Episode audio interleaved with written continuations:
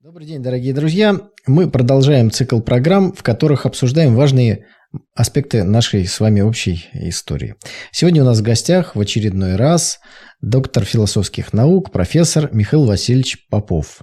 И говорить с Михаилом Васильевичем мы будем о коллективизации. Михаил Васильевич, добрый день. Здравствуйте. А, давайте прямо перейдем к главному вопросу, ради которого, как пелось когда-то в песне, все мы здесь сегодня собрались. Давай. В прошлой программе, даже в двух, мы с вами обсудили индустриализацию, как она проводилась, какие были цели, способы, почему именно в этот период, а не раньше и не позже. Поэтому первый вопрос, который бы хотелось задать касаемо коллективизации, э, что это такое, Михаил Васильевич? Что это такое? Вообще это необыкновенное явление нашей истории, потому что это третья классовая битва, которая произошла в СССР э, в период построения социализма. Первая, как известно, была гражданская война. Она решала вопрос, существовать ли советской власти вообще в диктатуре пролетариата. В ней выиграла советская власть и диктатура пролетариата. Второе – это индустриализация, без которой ни о каком социализме и речи быть не может, поскольку мы на эту тему говорили, не останавливаюсь. Вот это большущее так сказать, дело, громадное. И третье, самое малопонятное для людей, которые этим не занимались, э, самое сложное для, можно сказать, э, руководства новой молодой советской стороны, это коллективизация. Почему? Потому что пока 10 лет с 17 по 27 год осуществлялась социалистическая индустриализация, и, можно сказать, городская часть общественной собственности была отстроена, э, в деревне бурно развивался капитализм. Никто ему не мешал. Вот, всем, так сказать, дозволялось, как говорится, производить то, что хочешь, и продавать то, что хочешь. И все законы рынка, которые ведут к тому, что одни становятся бедняками, становятся батраками, а батраки – это наемные рабочие только на селе, а другие становятся капиталистами, которые э, являются кулаками под названием «на селе». Но это капиталисты, злобные, самые страшные враги. Михаил Васильевич, вот здесь, прежде чем двинуться дальше, по хронологии коллективизации, выяснить какие-то детали, нюансы, я хотел бы задать один вопрос, который, честно говоря, меня всегда интересовал. Вот э, ведь в деревне, в российской деревне, э, капитализм был и до революции, это понятно. Потом да. случилась Октябрьская революция, гражданская война, вот капитализм, который был в деревне после гражданской войны, то есть уже при власти большевиков, и капитализм, который был в деревне при царе-батюшке, в чем отличие? Или они абсолютно одинаковые и идентичны? Они очень сильно отличаются. Дело в том, что после того, как а, осуществилась большевистская аграрная программа, и все получили землю в деревне, и землю разделили по едокам, то есть как бы провели уравниловку, о которой мечтали всю жизнь крестьяне, что каждый получит свою долю. И хотя для тех, кто является большевиками, для марксистов ясно, что вы получите равную долю, а через некоторое время одни станут беднее, в том числе потому, что там девушки, девушки э, родятся девочки, а во-вторых, там здоровые мужики, они будут э, хозяйство по-другому вести. Одни у других будут эту землю, если не прикупать, то просто, так сказать, как бы использовать, а другие будут на них работать, и в итоге деревня к 27 году разложилась на три крупных э, класса. Это А. Э, пролетариат, то есть батраки, это середняки, примерно треть, и кулаки, которые, мало того, что они набрали колоссальную силу, они были главным поставщиком зерна для советской России. Главным поставщиком. То есть настолько так сказать, мощно развивалось э, сельское хозяйство кулацкое, что они уже имели и трактора, имелись особые семена, они имели, сказать, колоссальную силу во всех отношениях, и э, дело двигалось к, к тому, чтобы две эти силы, социалистическая э, промышленность и социалистическое государство, должны были столкнуться с э, силой кулака. И А задача была совершенно ясна. Я думаю, если Кулаку она была не ясна, поскольку он надеялся выиграть все равно в этой борьбе, то для советской власти задача была совершенно однозначная. Нужно уничтожить этот последний, самый большой класс. Ну, представьте себе, этих капиталистов-то мало в городе как таковых. Они богатые, поэтому у них богатство очень большое, а количество их невелико. Они особенного сопротивления не оказывали. Оказывали там всякого рода белогвардейцы, они организовывали и прочее. А тут огромная масса кулаков, которые являются самыми злобными врагами социализма. Михаил Васильевич, здесь очень уместно задать такой вопрос. Вот вы сейчас несколько мгновений назад сказали, что кулаки вот в тот исторический период были основными производителями продовольствия. То есть, по сути, кулаки кормили советскую власть. Ну, так, с натяжкой Нет, можно. Кормили советскую власть не кулаки. Кормили советскую власть, как известно, батраки. Хорошо, производили а, про- ну, продовольствие. Что, через кулаков. Да. И возникает вопрос, а тогда зачем нужно было вот так с ними бороться, ликвидировать их как класс, если, ну, производят они себе продовольствие и производят? Вот так некоторые так и рассуждали, хотя люди, которые стояли во главе государства, немножко разбирались в теории и знали, что столкновение тут абсолютно неизбежно. И это столкновение, так сказать, ну, ждали, и поэтому к нему готовились. Поэтому одной из задач индустриализации было быстрое производство тракторов, производство э, всякого рода сельскохозяйственных машин.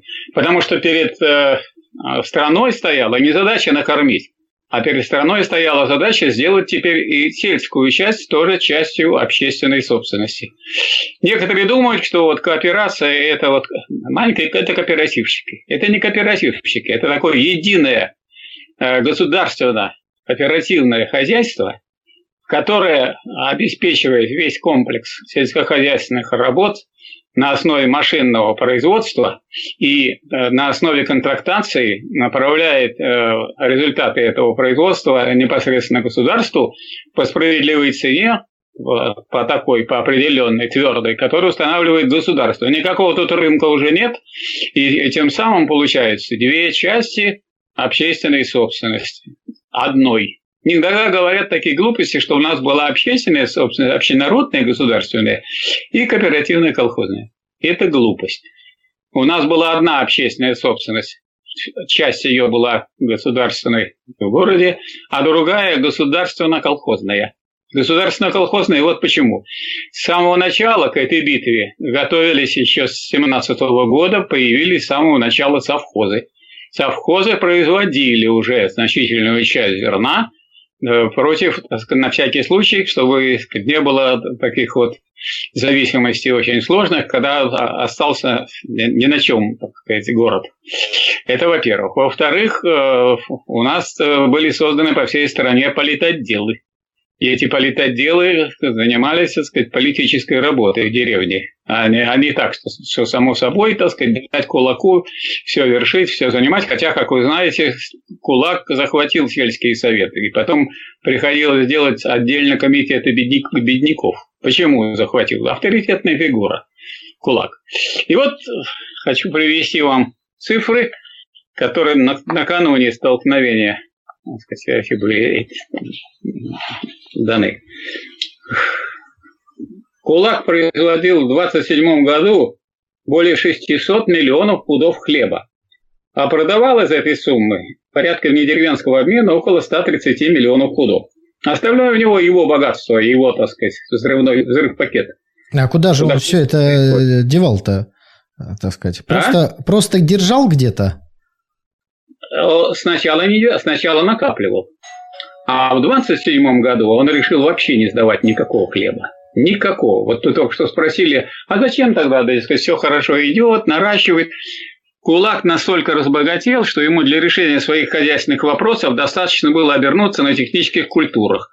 А хлеб он перестал сдавать. То есть не то, чтобы он э, совсем отказывался сдавать. Он говорит, что вот я буду его сдавать по той цене, которую мы установим, мы, продавцы а не по той цене, которую устанавливает государство. А государство говорит, нет, вы будете сдавать по той цене, которую установило государство, по которой сдали бедняки, сдали середняки, а вы ждете теперь весны для того, чтобы, так сказать, поставить страну на край голода и, так сказать, э, поднять цену, обогатиться еще раз. Вы один раз обогатились за счет труда батраков, а теперь хотите еще раз. Так вот, значит, Сталин даже поехал в поездку в Сибирь заготавливать зерно. Потому что он приезжает и говорит, а я спрашиваю, а почему, собственно говоря, вы живете у кулаков в домах? К судьям, прокурорам. А так у них э, чище и лучше кормят. И вот Сталин начал, начал заготав... Сталин начал заготавливать зерно. А заготавливать зерно очень просто. Мы применяем статью против спекуляции. Раз вы не хотите сдавать по твердой цене, то вы спекулянты. Раз спекулянты, мы ваш хлеб забираем, денежки вам отдаем, ну, по той цене, которую установило государство. А если вы сопротивляетесь, то мы вас берем за шкирку и отправляем в места отдаленные. Михаил Ильич, а это какой год, когда Сталин занимается? 27-й. 27-й. 27 а поездка Сталина 28-й. И вот с этого момента, значит, это был, э, можно сказать, атаку начал на советскую власть и на страну, и на город, начал кулак. И вот тогда уже то, что было подготовлено за это время, все было пущено в действие, а именно, что уже было к этому времени подготовлено? Уже были десятки тысяч тракторов, уже были машино-тракторные станции, а машино-тракторные станции не принадлежали колхозам. Машино-тракторные станции – это государственные организации, где рабочие работают. Вот, плюс э, эти машино-тракторные станции соединены в известную систему. Это не отдельно тут станция, там станция. Это един, единый комплекс на всю страну. Единый комплекс, который должен обеспечить механизированное сказать, э, сельское хозяйство, социалистическое. При этом они обрабатывают все, что надо для колхозов. Обрабатывают землю, спашка, баранование, посев, уборка, обмолот и так далее. А, у, собственно говоря, и это Сталин разъяснял, что остается у крестьянина. Это думаю, что там была крестьянская собственность. У крестьянина э, в собственности земли не было, потому что земля ему дана в безвозмездное пользование государственное. Техника то же самое находится у кого? Техника находится у государства, а у него есть хозяйственные постройки, скот, птицы, куры и так далее и тому подобное. И, собственно говоря, труд, труд то есть э, крестьянин давал свой труд получал по, контр... по контрактации по твердой цене, соответственно, деньги от государства и все необходимое. И в то же время э, он э, обеспечивал то, что нужно для производства. Вот картину на этот 27 год отмечаю. Около 80 миллионов пудов производили колхозы и совхозы, а кулак 600. Видите разницу? 600 из коих вывезли на рынок товарный хлеб около 35 миллионов пудов. Это очень мало. А вот теперь Сталин говорит вот, э, к вопросам аграрной политики СССР в своей работе. Ну а теперь, то есть 29 год, как обстоит дело?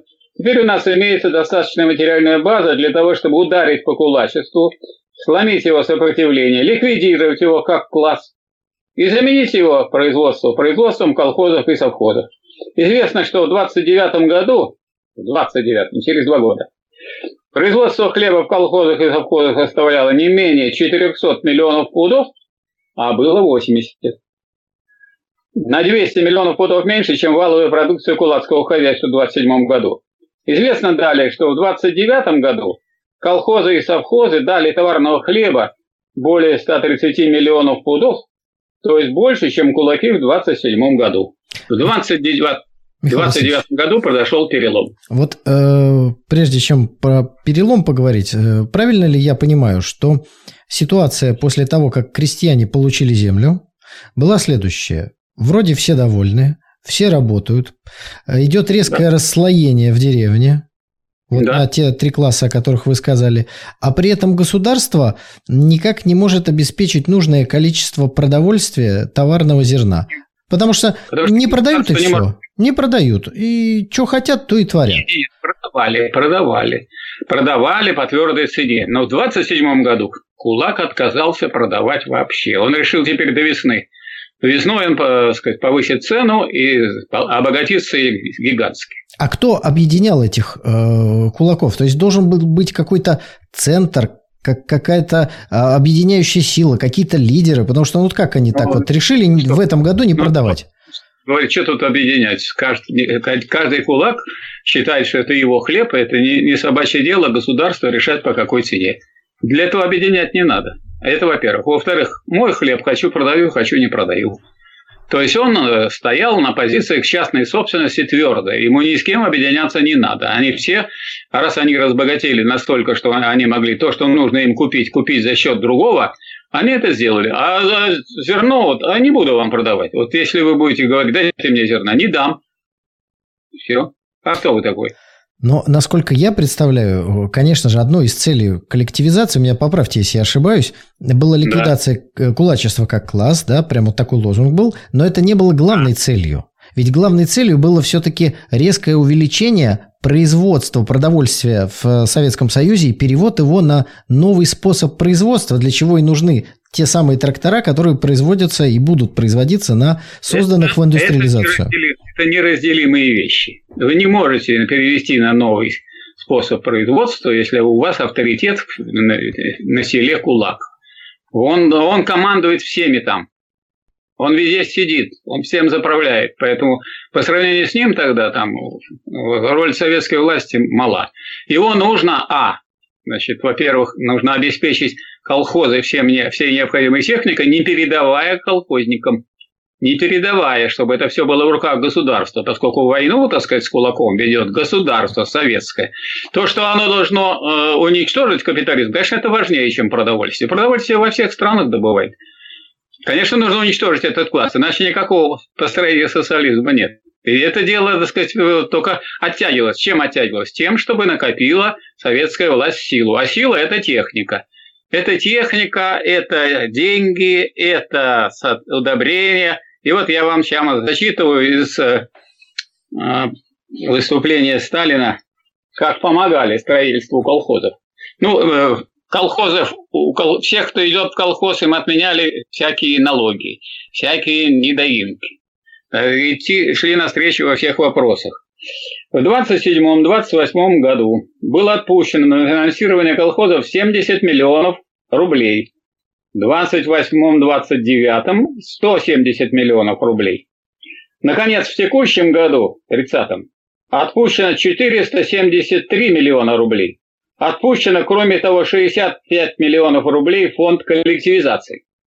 Определены, то есть мы не, не собираем кучкой колхозников и э, крестьян, говорим, вот у вас будет колхоз. Нет, мы вас собираем, мы вот снабжать будем всей технической помощью, и мы вам даем деньги, и мы вам помогаем организовывать, и все у вас берем, и все вам даем, и все по твердой цене. Михаил Васильевич, вот, Михаил Васильевич вот смотрите, вы сейчас э, цитируете Сталина, но... Это очень важно. Да, это важно, очень... но сегодняшнему... Нашему... колхозам, хозяйственное имущество раскулаченных кулаков стоимостью более 400 миллионов рублей. Забрать, экспроприировать и все. Забрали, экспроприировали у кулаков все их имущество.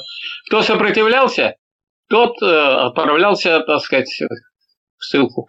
Михаил Васильевич, вот что я хотел сказать. Цитата Сталина важна и интересна, но все-таки для сегодняшнего зрителя-читателя, э, да для меня тоже, совершенно непред, непредставимо, что такое 473 миллиона рублей тех, не то что, э, так сказать, брежневских, не то что хрущевских, а тех сталинских, которые еще до сталинской же реформы. То есть совершенно непонятны сегодняшние эти цифры. Поэтому я хотел бы перевести наш разговор в другую плоскость. Вот если... Давайте я переведу на, на, тоже другую плоскость. А давайте. Возьмем мы не, не рубли, а возьмем трактора. Обеспечено для использования на колхозных полях не менее 30 тысяч тракторов мощностью более чем 400 тысяч лошадиных сил, не считая 7 тысяч тракторов трактор-центра. Вот. вот все самое главное. Вот все самое главное. А это все, это все для обслуги. Это все для помощи, для закупки, для наладки, отладки эти деньги. А самое главное, это вот результат индустриализации. Ну, 30 тысяч, 30 тысяч тракторов. Э, тракторов, конечно, к концу следующей пятилетки, к концу следующей пятилетки уже 60% было коллективизировано. То есть все было сделано в первую пятилетку.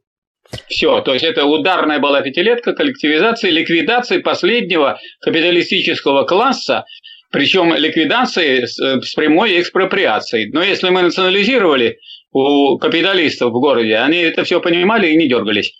То здесь национализировали те же самые трактора, машины и прочее у э, мельницы, у, у кулаков, они не только не, не дергались, они, так сказать, взялись за обрезы, они стали стрелять э, представителей советской власти. Город направил 25 тысяч рабочих для помощи э, сказать, колхозникам э, в борьбе с кулаками. И э, те, кто сделали колхоз, чувствовали, что они под защитой государства. Их снабжают тем, чем надо, обеспечивают тем, чем надо, и вообще строят новое хозяйство на новой земле. Новое сельское хозяйство, механизированное, с, с э, передовыми технологиями, с семенами сортовыми и так далее. То есть э, Капиталу в этом смысле конец. Кулаку и капиталу вообще конец. Вот в чем состояла смысл коллективизации. Это последняя битва э, за э, уничтожение капиталистического класса. В связи с этим вопрос. Михаил Васильевич, скажите, пожалуйста, а коллективизация, когда она была задумана? То есть была ли она естественным она следствием? Ленина давно. Но это естественный процесс этот нуждался в том, в том, чтобы... Ну вот если вы хотите выкопать яму, вам нужна лопата. А если вы хотите провести коллективизацию, вам надо 30 тысяч тракторов. А у вас нет тракторной промышленности, и вообще у вас сельскохозяйственное машиностроение не работает, и машиностроение не работает, и вся страна в разрухе.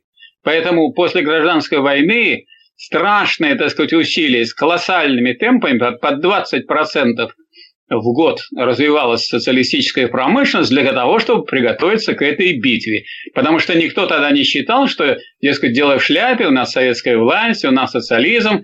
Все прекрасно понимали, что у нас еще впереди главные бои. Самым крупным классом сейчас такого не может быть в мире, потому что все эти кулаки, э, это у нас же очень много было крестьян.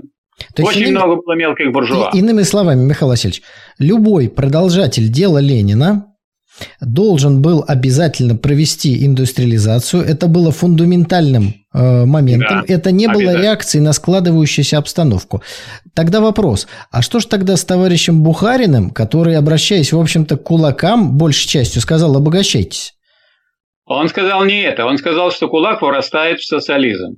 И по этому поводу Сталин э, выступил с докладом о правом уклоне ВКПБ, его можно почитать, где Сталин объяснил, что сказать, э, товарищ Бухарин сошел с классовой точки зрения, он рассчитывает, что кулак мирно врастет в капитализм. Это злейший враг вообще социализма, что он мирно врастет в социализм. Ни о каком мире не было и речи. И поэтому, когда Сталин об этом говорил, об этой коллективизации, он говорит, вы удивляетесь тому, что мы отнимали машины у кулаков. Не удивляйтесь.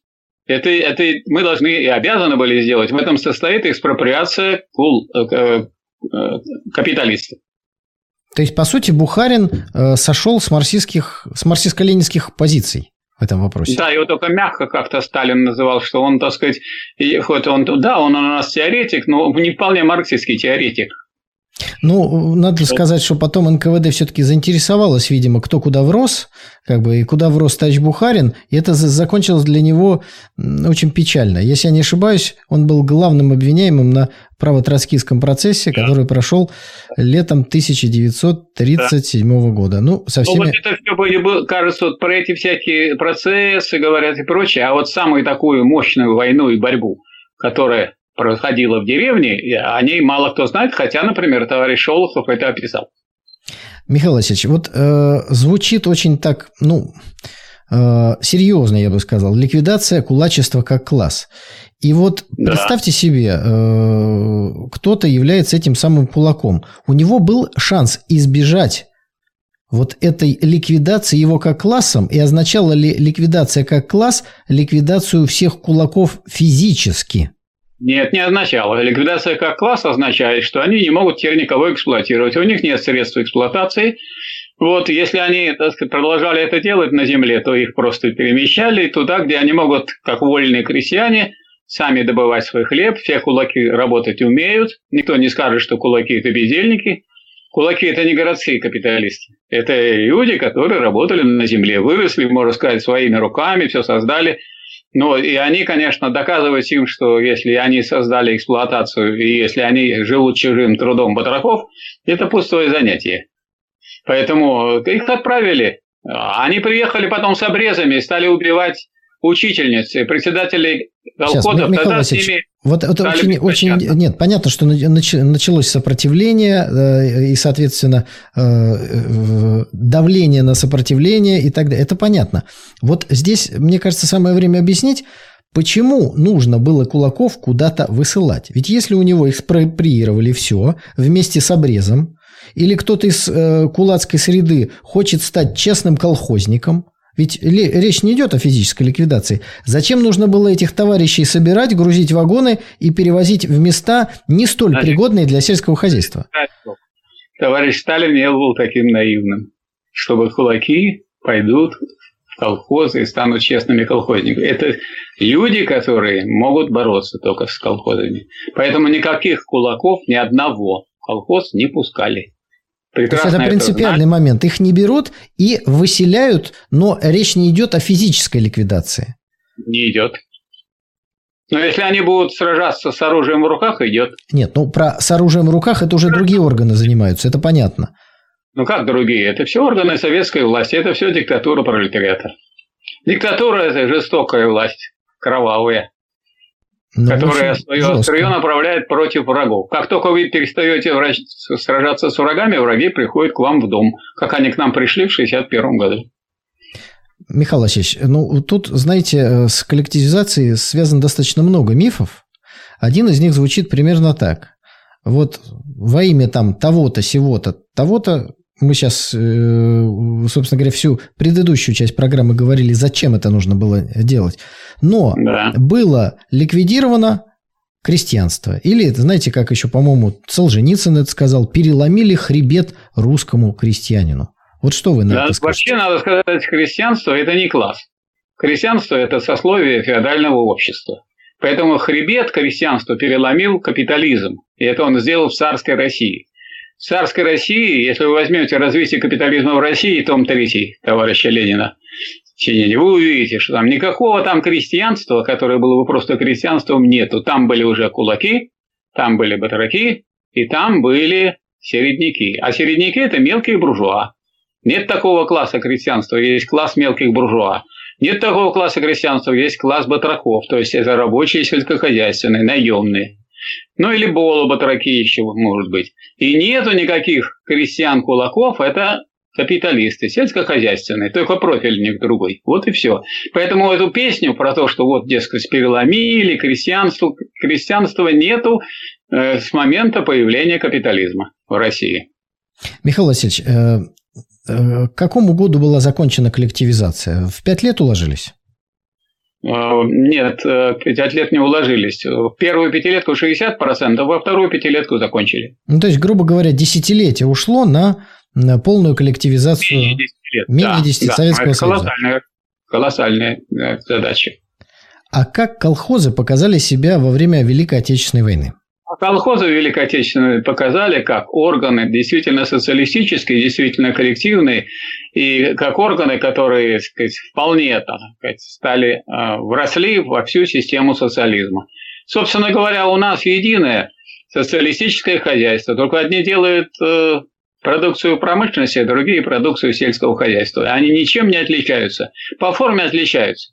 А вот уже после этого, например, Хрущев, он убирал машино-тракторные станции и э, заставлял покупать колхозы, эти самые трактора и машины, колхозы были разорены.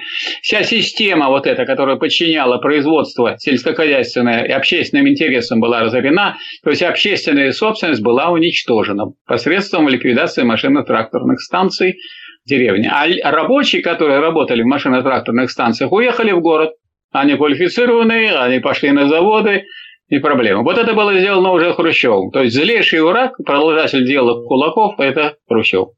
Звучит э, прямо как название э, следующей программы, которую очень хочется с вами записать. Но, Михаил Васильевич, прежде чем подвести итог сегодняшней программе, еще один миф. Вот первый миф – это переломанный хребет русскому крестьянству. Вы на этот вопрос ответили. А второй вопрос на то, что, собственно говоря, э, значительная часть крестьян разбежалась или их целенаправленно выдавливали в города, чтобы они пошли на стройки народного хозяйства, на те самые крестьяне предприятия. Не, крестьяне не разбегались.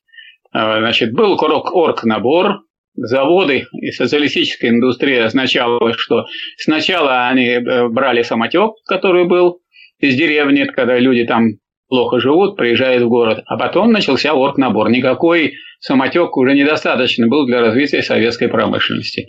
Поэтому все это было организовано и по плану. Завод заключал договор с колхозом, сколько человек, куда, на что придет, какая помощь. Оказывали помощь в переезде, гарантировали заработную плату, гарантировали, если есть престарелые, так сказать, что им в деревне будет оказана помощь и так далее. То есть все это дальше шло социалистически, а не так, как вот это некоторые представляют, все в духе, что рынок все это решит. Рынок может порешить, а решить он не может. А вот что касается вот следующей темы, которую вот мы уже этот вопрос затронули, я думаю, что вот следующая тема была бы интересная, это контрреволюция в СССР. Михаил Васильевич, что называется, договорились?